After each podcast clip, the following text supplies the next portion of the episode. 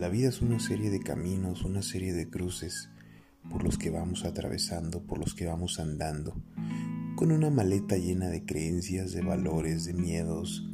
de aprendizajes y conocimientos adquiridos a lo largo del tiempo. Pero lo que es importante decir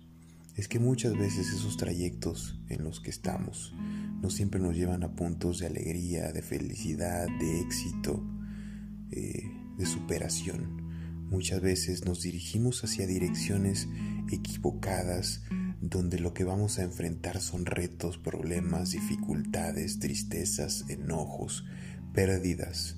Y ahí lo fundamental es entender el por qué o preguntarnos de manera constante y periódica por qué estamos atravesando eso, por qué estamos yendo en esa dirección. En la medida en que reconozcamos eh, las cosas que estamos haciendo y hacia dónde vamos, seguramente lograremos proyectar la mayor eh, o el mayor interés por encontrar nuestra felicidad, por encontrar nuestro momento, ese momento que todos definen como aquel donde sientes la realización en tu vida. Pero bueno,